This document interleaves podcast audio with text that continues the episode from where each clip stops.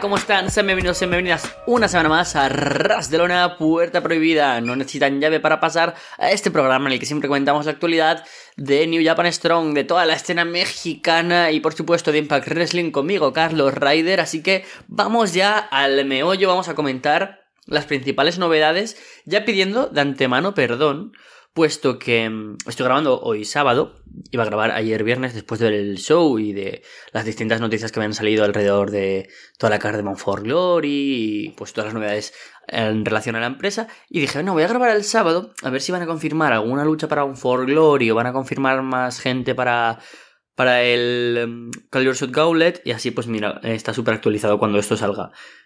¿Qué ha pasado? Que me he puesto malo, me he puesto muy malo y es probable que durante la grabación tenga que hacer pequeñas pausas para, sobre todo, poder intentar respirar bien.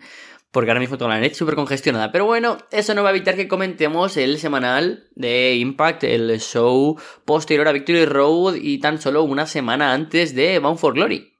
El pay-per-view más grande del año que ya está formando una cartelera casi completa y que yo creo que faltan poquitas cosas y una de las que seguramente serán las que a lo mejor ayudarán o serán de las que deberían ayudar a cerrar la cartelera es con los miembros del opener del último show. Tuvimos un ballet club uh, con Ace Austin y Chris Bay acompañados por Youth Robinson contra Trey Miguel y Laredo Kid. Un gran combate en el que llevaron la victoria Ace Austin y Chris Bay y que a mi parecer es el combate que más me ha gustado como pareja de estos dos jóvenes talentos del Ballet Club, que por cierto, viendo la época en la que estamos, ya en octubre, no me sorprendería en absoluto que mm, esta pareja de Austin y Chris Bay fueran representantes de Impact Wrestling para la World Tag eh, Junior de, New Japan Pro Wrestling. Sabemos que los dos han estado ya en la empresa nipona, en territorio japonés, para formar parte del Best of Super Juniors de la edición 2022 y 2021, respectivamente de Austin y Chris Bay. Y no me extrañaría tampoco que formaran parte de este Super Tag League Junior, porque, pues, como siempre suele pasar estos últimos años, carece a veces de nombres la empresa y tiene que tirar de gente de New Japan, de mm, CMLL, etc. De todos modos, como decía, este es el combate que más me ha gustado de El Inevitable y de Ultimate Finisher. Creo que por fin vimos un combate muy ágil, ayudó por supuesto la elección de los rivales, Trey Miguel y Laredo Kid, que pese a no ser equipo, ni tener pues esas dinámicas de tag team que ya están frecuentando y que ya les funcionan a Austin y Chris Bay, pues sí que ayudó a que los momentos en los que a lo mejor em, la agilidad del Laredo Kid y Trey Miguel permitían spots más rápido, pudiéramos ver como, como Chris Bay y Ace Austin sí que por momentos se ayudaran el uno al otro y tuvieran momentos más especiales. Como por ejemplo, pues ya se vio muy bien ese Art of Finesse seguido de un default y además pues tuvimos varios momentos como eh, si no me equivoco, hay un momento en el que hay un springboard después de un neckbreaker, primero de Chris Bay luego de Austin, que quedó bastante bien. Y sinceramente yo creo que estos son luchadores que creo que deberían completar la carterera de Bound for Glory, un combate con el Ballet Club, que por supuesto es un stable muy muy potente, con mucho nombre, además aprovechando que está Juice Robinson en Estados Unidos que está luchando ahora, por ejemplo, en All Elite y en New Japan Strong, no me extrañaría que se enfrentaran a mm, Black Taurus, Trey Miguel y Laredo Kid, o incluso a DK y Trey Miguel, o una reunión de los Rascals, no son los rivales. De hecho, incluso podríamos pensar en un combate multiman donde pues, no creo que estén los Good Brothers, por supuesto, porque están en Japón, pero con más gente del Ballet Club todavía. La reciente salida de Hikuleo del Ballet Club también le aleja del stable y, por supuesto, pues no podemos contar con él, que es otro de los frecuentes, ¿no? Que frecuentaban en Impact Wrestling como parte del Ballet Club, pero quizás, yo qué sé, la presencia del Fantasmo, quizás de Show, quizás de, no sé, eh, algún otro luchador de, de, Japón que pueda venir para un folklore y aprovechar y participar en grabaciones Tahichi Shimori, por ejemplo, en grabaciones para posteriormente estar en New Japan Strong, que sería ideal, a lo mejor un 5 contra 5, y también puede sumar a Yuya Uemura, pero bueno, yo creo que estos son luchadores que, deberían de alguna manera formar parte de un show donde ya se ha completado también la cartelera. Gracias a que eh, tenemos, por supuesto, el Calibur Gauntlet, del cual hablaremos en profundidad, puesto que tengo bastantes cosas que, hablar sobre él, y que han añadido algunos luchadores que se fueron presentando durante el show, como Pinder Woodyard, como Bobby Fish, etcétera. Pero luego tuvimos un combate en el que Brian Meyers venció a Chris Steve, un combate que estuvo bien, estuvo correcto, en el que vimos a un Meyers que, como digo, está en un gran momento. Myers em, aplicando una Enzuigiri Kick en honor a ni más ni menos que a Antonio Inoki, que aprovecho mm, para decir que, descanse en paz. Una leyenda que, por supuesto, cambió en la industria del, wrestling en muchos sentidos y que, pues, desde aquí, pues, se mandan esos recuerdos a su memoria. Y bueno, pues Myers que, que vencía finalmente con un roster scat después de aplicar también, lo que me parece bastante divertido, una especie de piquete de ojos a Chris Steve, que recordemos tiene poca visión de por sí, pues eh, ya estupendo, ¿no? Muy buen final, como son Myers, que arrasa, con luchadores que están en forma, como son Bupinder Gullar, como son Chris Steve. Y que nos eh, da un reto abierto para Bound for Glory en el Countdown to Glory. Así que tenemos a Brian Myers contra un rival por determinar. Aquí se abre, como siempre, el abanico de apuestas. Si hubiera sido para el show principal, que era mi idea, habría puesto por dos nombres muy claros y muy evidentes. El primero es Matt Cardona, el cual ya está recuperado, es parte de Impact Wrestling, es el ex campeón que de alguna manera cedió ese lugar como campeón a su compañero los Major Players y está recuperado y debería regresar, si no le haga un match aquí, mi otro grande nombre, mi gran nombre, perdón, era Jonathan Gresham, el cual sabemos que sigue en contrato con All Elite Ring of Honor, pero la situación a lo mejor podría ser prolífera para que Tony Khan quiera que el luchador no pierda forma y pueda estar en Impact Wrestling, donde él se siente muy cómodo y está su mujer como campeona. Recordemos que es Jordan Grace.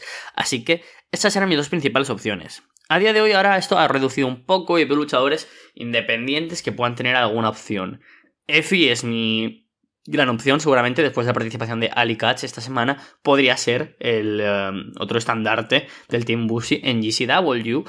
Así que no me extrañaría que Effie, que además tiene buena relación con luchadores como el propio Brian Meyers, con Cardona y demás, por toda la rivalidad que hubo entre Matt y Effie en GCW fuera uno de los elegidos. Más nombres, por supuesto, pues suenan y llegan a la palestra ideas como Carl Fredericks desde su salida de New Japan Strong, me lo mencionaba Jane, que no le extrañaría que este fuera uno. Recordemos que Impact siempre tiene puesto el ojo en la división Strong. No me extrañaría tampoco alguien como Máscara Dorada, Jack Evans, de ese palo, ¿no? Que hayan salido, Alan Angels, algún luchador que quiera de nuevo mm, tener ese punto de quizás regresar a la empresa después de las buenas apariciones que han habido algunos luchadores. Precisamente ahí me gustaría la de Alan Angels. Veremos entonces en apenas nada, 8 días, mira, mentira, 7 días, si será uno de estos luchadores quien sea el rival de Brian Meyers o será algún luchador del propio roster. Yo creo que, pues, si no nos lo habrían anunciado. Eh, más adelante en el show tuvimos algún segmento más, aparte de los que comentaba anteriormente en relación al Gauntlet Match, y es que tuvimos un segmento en el que se cerraba el Swingers Dungeon de Johnny Swinger junto a Johnny Dice. Eh, joder, los he mezclado. Eh, Johnny Swinger junto a Jessica Dice. ¿Y qué sucedía? Que encontraban las cosas antiguas del Swingers Palace. Se encontraba Johnny Swinger con las Swingerelas, una de ellas, la que le propuso matrimonio, casada con Johnny Bravo. Aparecían por ahí, pues, Taya, Jessica y Rosemary. Digamos, pues, momentos divertidos, ¿no? Porque recordemos, entre otras cosas, que eh, Taya fue quien disparó a Johnny Bravo en la boda de Rosemary. Bueno, cosas muy divertidas.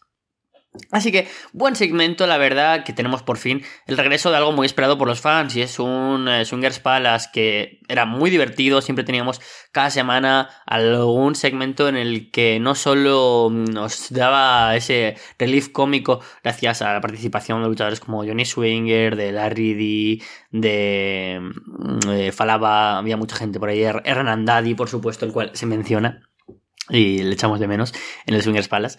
Y, pero también pues, grandes personajes como fueron eh, Chris Sabin, por cierto, gran chiste. Hay un momento que dicen que no viste, o sea, en relación no me acuerdo a qué, algo que había sucedido. Eh, House 2 y dice, sí, yo creo que nadie lo hizo por la baja audiencia que tuvo. Mm, Impact es consciente de eso, así que muy divertido eso. Así que veremos a ver si, si regresa al Swingers Palace. Todo pinta de que sí. Hubo más segmentos de mm, Joe Henry esta vez en este personaje que aparece en todas las em, vídeos de, de Joe Henry, pues está en el reparto la herencia del padre que se había muerto, recordemos en el primero de los vídeos, y dicen que, bueno, la herencia será solo para una persona y no para los cuatro.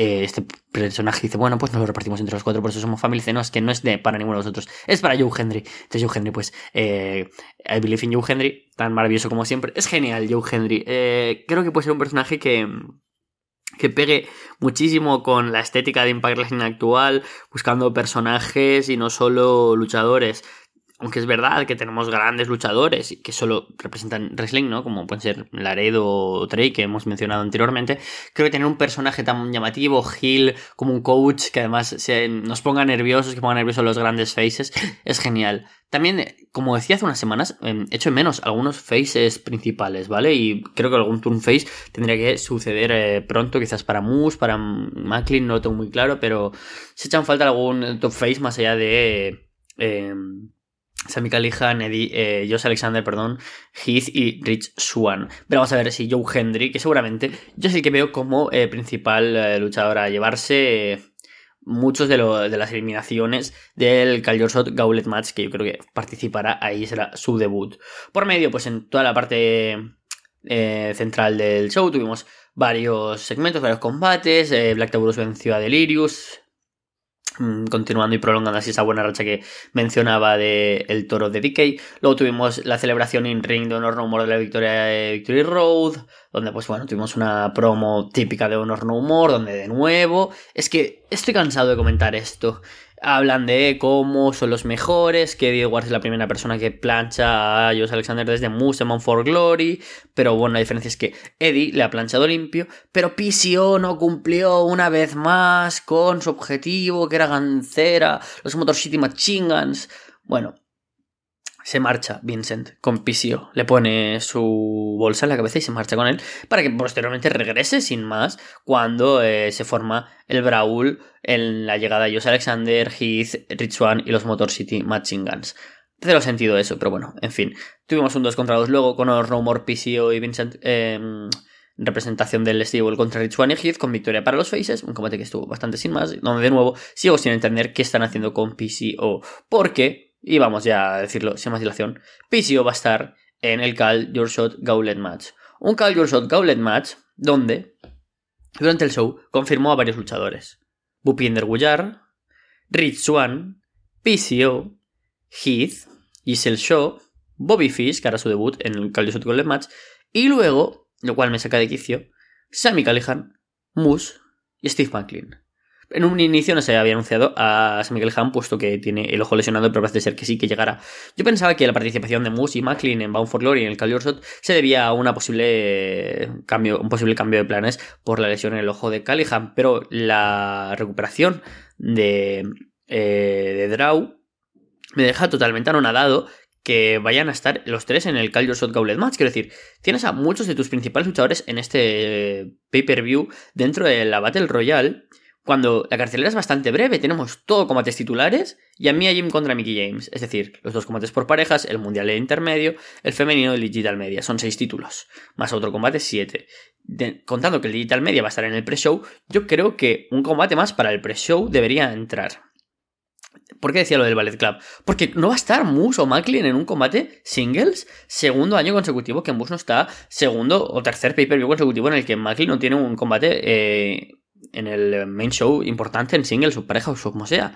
Eh, después del gran combate, tuvimos en Victory Road ese Barbed Wire Massacre Match. Me parece flipante que Impact no haya dado un singles match entre Moose y McLean o incluso una triple amenaza con otro estipulación, un combate por parejas donde pongas a alguien con Callihan o alguien con McLean. No lo sé, sinceramente, cómo sería esa combinación. Pero es sorprendente que no hayan apostado por dar un combate entre ellos y lo cual pues también apunta a que tengamos una victoria de Macklin eh, como portador de esta oportunidad titular para canjear cuando quiera y donde quiera ante el campeón mundial. No tiene sentido que sea otro. También pues me gusta por ejemplo que vaya a estar aquí en el show, en ese combate pues Bupinder Guyaris, el show o Babyfish que creo que pueden aportar mucho y que Babyfish un combate single Simon for Glory es muy buena idea. Pero no deja sorprenderme, no deja sorprenderme que a PCO, pues bueno, sin más, ahí lo colocas y, ya está. No anuncias a otros miembros de Honor No More, quizás se enfrentarán a, otros luchadores en Bound for Glory, porque no anuncias a Kenny King y a Vincent, no lo sé. Sinceramente, bastante excepción con la no participación en el pay-per-view en Albany, en New York, el próximo viernes, de Callihan, de Moose y de McLean, más allá de esta Battle Royale. Yo espero que ojalá eso se cambie, porque Sinceramente, pues no, no, me llama mucho la atención. Entonces, entre los 20 luchadores que van a estar en la Battle Royale, ya hemos anunciado a los primeros 9. Y con eso se completa una cartelera que para episodio Go Home, esto es lo más fuerte de todo, tendremos a McLean contra Moose con Sami Callihan de Special Ref.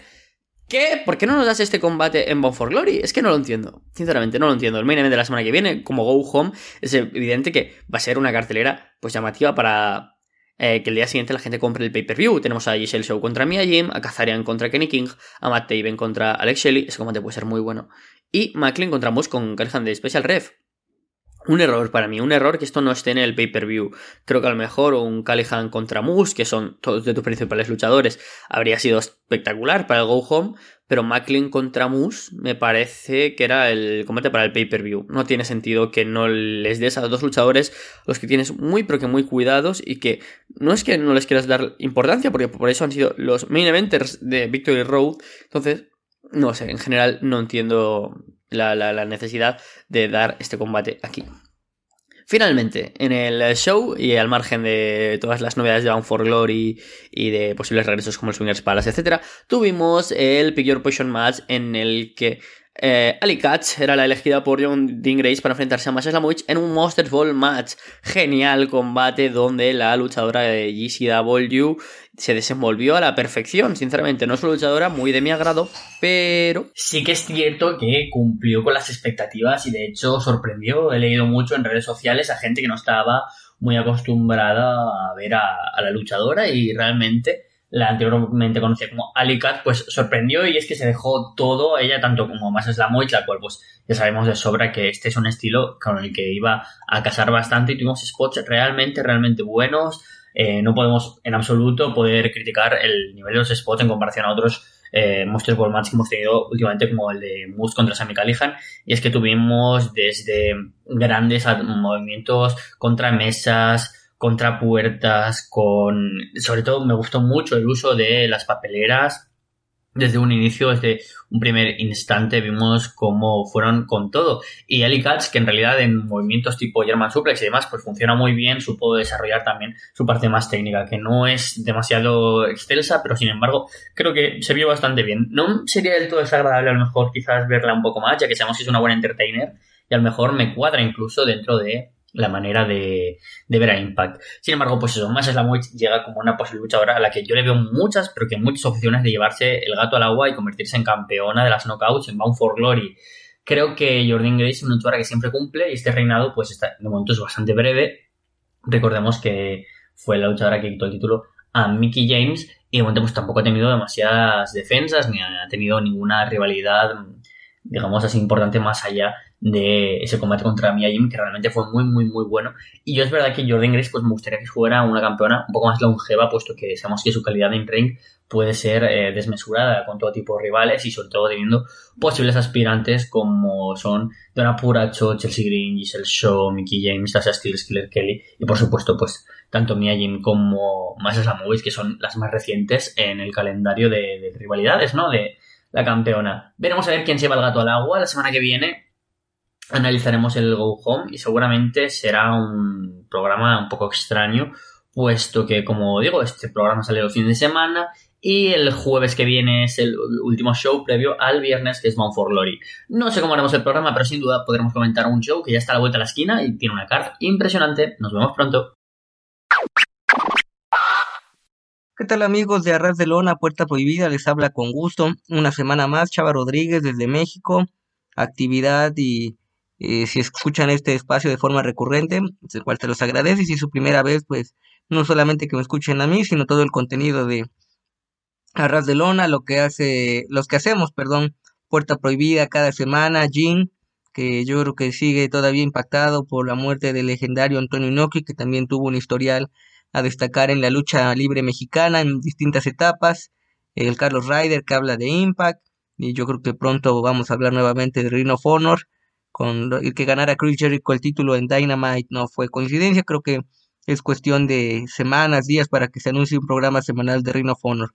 Pero mientras voy a hablarles de dos eventos. Uno que por temas de tiempo no me tuve la oportunidad de verlo completo. Son tres horas Trato de ver los eventos completos desde las primeras luchas o los kickoffs hasta la cartelera principal. Entonces esta semana voy a hablar desde la primera parte del evento Alas de la Independencia de Big Lucha y el evento completo de Noche de Campeones que podríamos decir una forma un tanto coloquial, sencilla, que el Consejo Mundial está encendido. dejó muy buenas impresiones, cuestiones gratas el aniversario y ahora esta noche de campeones con momentos a destacar. Entonces empiezo hablándoles de este evento temático del mes de septiembre por la conmemoración de la independencia de México, Alas de la Independencia, transmitido en vivo a través de YouTube, ya pueden verlo completo sin mayor problema en línea. Lucha de tres esquinas de parejas, órbita y elipse en contra de Sol y Torito Negro contra los representantes del país de la banana, King y Kong. Una lucha buena, eh, como debe de ser, creo que un combate de inicio en cualquier promoción que marque la pauta o el estándar de lo que se verá en el resto de la cartelera. Agilidad por parte de cuatro de seis luchadores por el estilo que manejan. Un buen ritmo, hubo cortes en la transmisión, sé que es en vivo y esto ya lo he dicho en otras ocasiones, pero si el evento se queda disponible en línea gratuito, puedes editarlo o poner la versión completa que se haya grabado para que no, se, no, no sea tan notorio este corte, ¿no? Estás quizá en una secuencia, un lance, corte A y están en un toque de espaldas, entonces sí es bastante notorio. Ganan Sol y Torito Negro, creo que un tanto inesperado, la parte final del combate fue muy buena, una plancha de estrella fugaz de Sol que eh, al menos por lo que se ve en pantalla, no he podido verlo todavía una presentación personal. Es un hombre de estatura superior al promedio en la división de pesos ligeros, aplica una plancha de estrella fugaz en contra de eh, sus rivales, de, dos rivales de los hermanos de King y de Kong, y de gana. De ahí fue el torneo Alas de la Independencia, se manejó como una especie de ruleta, y al final, bueno, el anunciador, el negro Dorantes, mencionó que sería una lucha de un three-way dance, entonces es un poquito extraña esa modalidad, con decir nos vamos a campal por rendición, toque de espaldas y el último que quede. Pero bueno, fuera de eso, pues gente de casa, estuvieron Viajero, Yutani, Cometa Maya, Wagner Kid, que lo anuncian como integrante del legado Wagner, es muy extensa ya los luchadores de tercera generación del Dr. Wagner, está Galeno del Mal, doctor, hijo del Dr. Wagner, que es el que ha tenido actividad en eh, Pro Wrestling Noah, si están al pendiente del Puro Wrestling, y ahora este Wagner Kid, quizá no sé si sea de la familia, algún primo, eh, hijo de Silver King o algún alumno que ahora también creo que sin mayor problema Dr. Wagner Jr. podría estar de entrenador. Participa Limbo, Injubium, personaje medio raro, pero que tiene que ver con la filiación de, que tiene Bandido con el Instituto de la Juventud en Ciudad de México, un organismo pues que apoya eh, causas sociales entre gente joven. Eh, Forneo, Radioactivo, estuvo también Fulgor, Éxtasis, Galeno del Mal, Elemental, Tirano, Mr. Win y, Potro de Oro como uno de los últimos.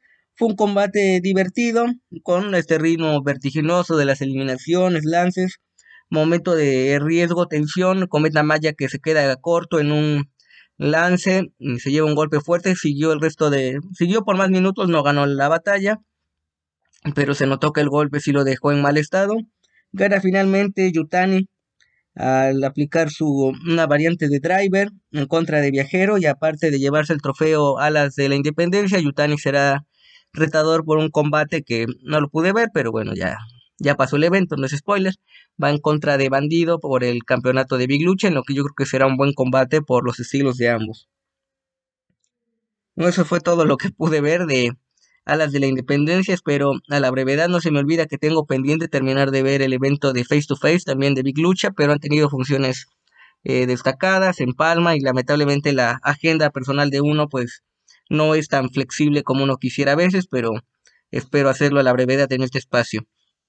Y cierro esta semana hablando, este sí lo pude ver completo porque aparte de que te cobran el enlace, eh, es un streaming que no se queda grabado, entonces hay que hacer un espacio y eh, fue bastante bueno el evento. Noche de campeones por el título, eh, diversos campeonatos de la empresa, manejan muchos, los de la arena, desde la arena Coliseo hasta los históricos NWA.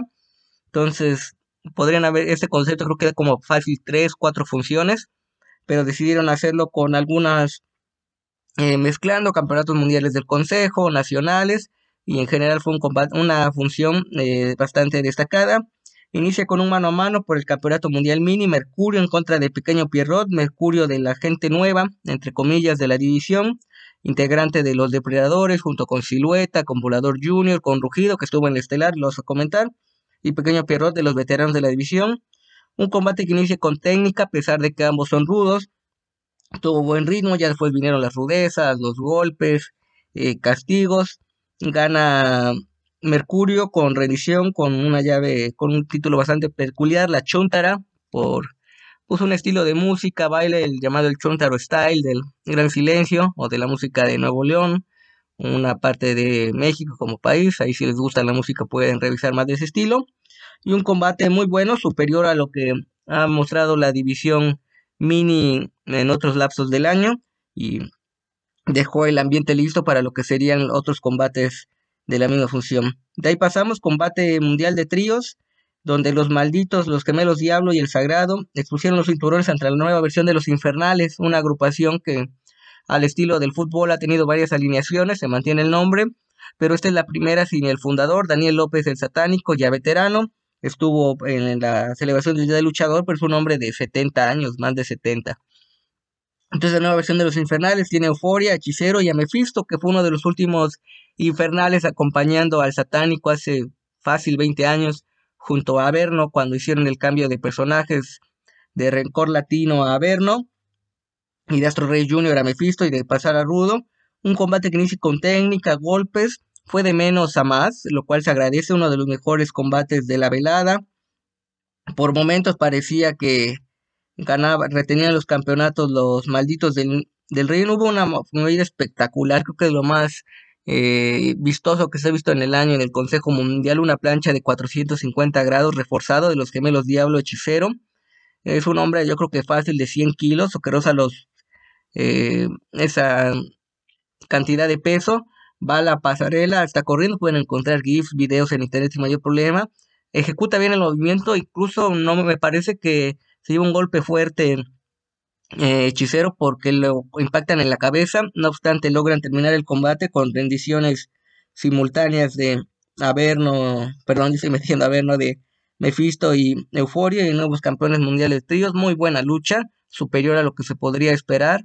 Creo que al menos cuando tienes la segunda lucha del evento, una que justifica el boleto, como diríamos aquí en México, se agradece y creo que dan ganas de ver una revancha a la brevedad por los cinturones. Después lucha en parejas por el Campeonato Nacional Femenil, expusieron Lluvia y Caruchita en contra de Dar Silueta y Amapola, un combate corto, fueron seis luchas a una caída, un formato un tanto inusual para el Consejo Mundial que luego lo que hace es alternar luchas a dos de tres caídas y cuando son de mano a mano, eh, de campeonato, hora de máscara contra máscara o de apuestas de cabelleras a una caída para darle dramatismo. Y es un, fue un combate corto, se nota la coordinación que tienen las campeonas Lluvia y Jarochita. Amapola, que es una veterana maestra con cualidades, pero cuando ya las lesiones, eh, la edad empiezan a cobrar factura, pues creo que a Amapola se le notó un poco falta de ritmo. Hace un lance, cae mal. Eh, creo que de milagro no se lastimó las cervicales, o quizás se las lastimó, pero no de una forma aparentemente no tan grave a lo que podría acontecer. Retienen las campeonas con una par de rendiciones simultáneas, un sello de la casa eh, pues mencionar que Lluvia, y se sabe, es pareja de Último Guerrero y eh, menciono esto porque al menos algo común en las agrupaciones Último Guerrero de esto de rendiciones combinadas, vistosas, y eso es parte de lo que hacen las campeonas para llevarse la victoria, una lucha buena, pero quizá no con el nivel de lo que hemos visto previamente. Después, lucha por los campeonatos mundiales de parejas, los, los Chávez ingobernables porque tienen varios apelativos, Ángel de Oro y Nebla Roja expusieron los cinturones en contra de Espíritu Negro y Dulce Gardenia, que junto con Rey Cometa son los campeones nacionales de tríos, entonces una lucha de campeones, aunque solamente unos cinturones en juego. Empieza con llaves, el público metido, Dulce Gardenia, uno de los ídolos, aunque se notó pues la distinción de pesos, distinción, perdón, diferencia de pesos entre campeones y retadores, los campeones fácil con 20 kilos más y 15 centímetros más de estatura, entonces esa distinción física pues fue notoria. Eh, si se nota en el boxeo, pues en la lucha libre, digo, es otra, mundos diferentes, pero sí fue notoria esa ventaja en favor de los campeones y al menos el final fue dramático, no solamente pues por las ejecuciones y por, no, por esos imponderables riesgos que tiene la actividad en el ring, hacen castigos desde los esquineros, niebla roja para eliminar espíritu negro, pero Ángel de Oro hace un Canadian Destroyer desde el esquinero en contra de Dulce Gardenia. Dulce Gardenia eh, se empieza a convulsionar en el ring. Eh, rápidamente el referee marca las tres palmadas y el servicio médico eh, reconocerles que actuó de forma rápida, que es lo que mínimo que puede hacer la empresa de lucha libre más antigua del mundo. En momentos de dramatismo, ah, no se ha dado el momento en el que estoy grabando una versión oficial de cuál es el estado de salud de Dulce Gardenia. Ojalá que no sea una lesión grave, parte de eh, las cuestiones de riesgo. Yo lo escribí en mis redes sociales, hago el comercial, pueden seguirme en Twitter a través de eh, arroba AmazingBlack23, Amazing como Spider-Man, eh, Black como obviamente el color o el apellido, dependiendo, 23, estoy como Chava Rodríguez. Y puse esto y se los comparto también de que pues incluso Bad Bunny es un Canadian Destroyer en, un WrestleMania, pero no deja de ser un movimiento peligroso, ¿no? Y lo vemos tan común en luchas grandes, eh, arenas independientes y todo. Desearle una pronta recuperación a Dulce Gardenia y lo que ocurrió, pues le quitó reflectores a lo que fue una lucha muy buena, pero pues metiendo un poco la cuestión periodística, la nota fue que sí se sintió cierta tensión por el estado de, eh, salud de Dulce Gardenia. Lucha semifinal, Campeonato Mundial Welter, Titán en contra del Suicida. Una de las sorpresas en cuanto a las votaciones, todas estas noches de campeones, y no lo había comentado antes, eh, se eligieron a los retadores por una votación a través de la página del Consejo Mundial. Entonces el público fue quien eligió qué combates quería ver. Entonces este formato creo que da para usarse de forma más eh, tradicional en la empresa. Entonces el suicida con el combate más importante en su carrera, no tiene mucho que cambió de personaje, era Sonic, se convierte en el suicida. Titán, una estrella, quizá en uno de los mejores momentos de su carrera. Estuvo en la última edición, en ese año en el Best of the Super Juniors. Eh, buenas actividades, participación en la Arena México, un gran mano a mano con Místico. Eh, cuestión física, Titán, pues domina el ring, un suicida que con ese ahínco de dar la gran sorpresa con lances, resistiendo castigos, mostró llaves, un estilo no tan común de suicida, pero al final Titán logra llevarse la victoria con el Mutalock, eh, las piernas y eh, castigo al cuello. Indian Leg Lock creo que también es otro nombre de ese movimiento, gana por rendición. Un gran combate, Creo que Suicida, aunque no ganas de esos combates que te posicionan, de decir, levantar la mano que puede tener mejores sitios, y el público lo respaldó. Para cerrar la noche, Campeonato Mundial Histórico de la NWA. Luego, si me lo permiten o gustan, aquí hagan sus comentarios. Todo hablar de la NWA en México es complicado porque está el Consejo Mundial, tiene el registro de NWA, entonces, desde hace unos años los manejaba como campeonatos NWA, luego les cambió el diseño de los cinturones y los mencionó como históricos NWA, que son los que han manejado por, décadas en la empresa. Blue Demon y compañía que empiezan a manejar NWA México y aparte tenemos la NWA de Billy Corgan. Entonces, ¿cuál NWA? No? Entonces son tanto, se los resumo, es un poquito más extenso el tema, pero eh, quería puntualizar eso. En contra de Rugido, un luchador joven con poco tiempo en la empresa, que viene de la escena independiente, estuvo un periodo importante con la gente de Welcome to mi barrio, de la Arena Tepito. Decidió probar suerte en el Consejo Mundial, lo aceptaron, parte de los depredadores, con buenas actuaciones. Y en este combate, pues se vio técnica, un dominio del retador, algo no tan común, al menos los primeros minutos. El público alentando a Rugido con un equipo especial.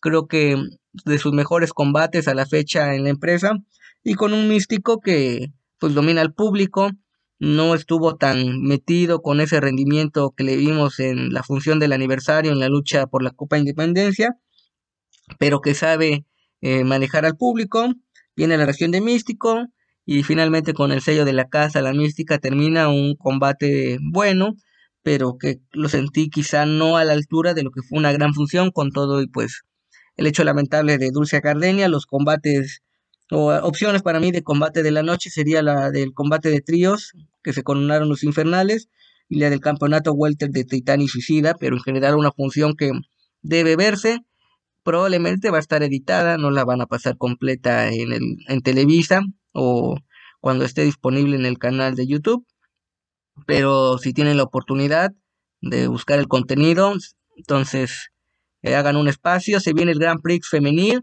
El debut de Fabia Apache, mencionar esto rápidamente, una mujer histórica, sin mayor problema la luchadora más importante en los 30 años de AAA.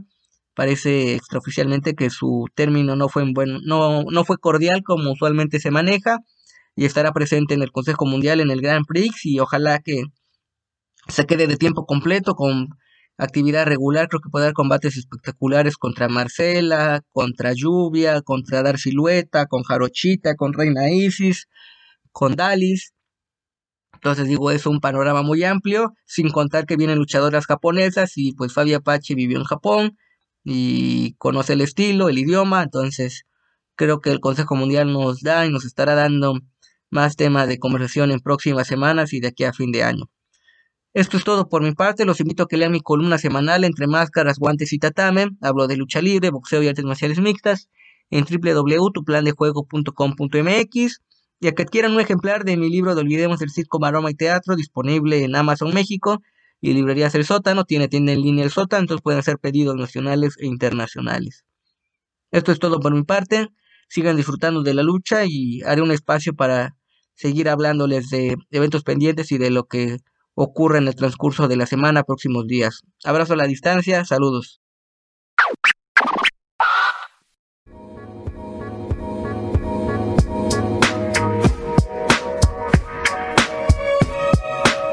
me sorprendió el resultado. Si hubiera, apostado así como en, en, las apuestas de fútbol, hubiera apostado que ganaba, ganaba Damon Kemp y bueno, perdió. Entre comillas ganó moralmente, ¿no? Pero, pero, pero perdió en, en lo que es la verdad, ¿no? El combate en verdad lo perdió. I feel you, bro. Eh, ¿Qué opinamos del tema horrible de Damon Kemp? una mierda. Oh, la wea más genérica por la chucha. ¿Por qué siguen haciendo esto en NXT? No que había cambiado Triple H. Oh, la wea mala. Ya. Para Chile, only for chilenos. Eh, ya. Eh, empezamos el tiro, me gustó. Bruto no espero nada. ¿Qué vamos a estar esperando? Te voy a mandar al tiro. Ay, ¿sabes qué? Esto, esto, esto es como cuando uno ve la UFC y empiezan a hacer sus llaves y se detienen y aquí hubo wrestling match, porque realmente en el ring, al medio del ring, Brutus y Damon estaban luchando, haciendo sus llaves, y el público comenzó a buchar. Empezó a hacer su boo, como ya péguense fuerte, y estuvieron un buen rato, lo mantuvieron igual, un minuto más. Pero, sí, fue como, ay, otra, ese momento así como, pero ¿por qué abuchean si realmente te están mostrando habilidad? Te están mostrando un wrestling match, te están mostrando lucha. Porque, o sea, literal, no es que van a estar los 15 minutos así. Espera un poco, ve, disfruta lo que estáis viendo. Al fin estáis viendo a dos luchadores. Y el público, que el público, ¿qué es lo que hace? Abuchea. No, horrible, no, aquí me... me,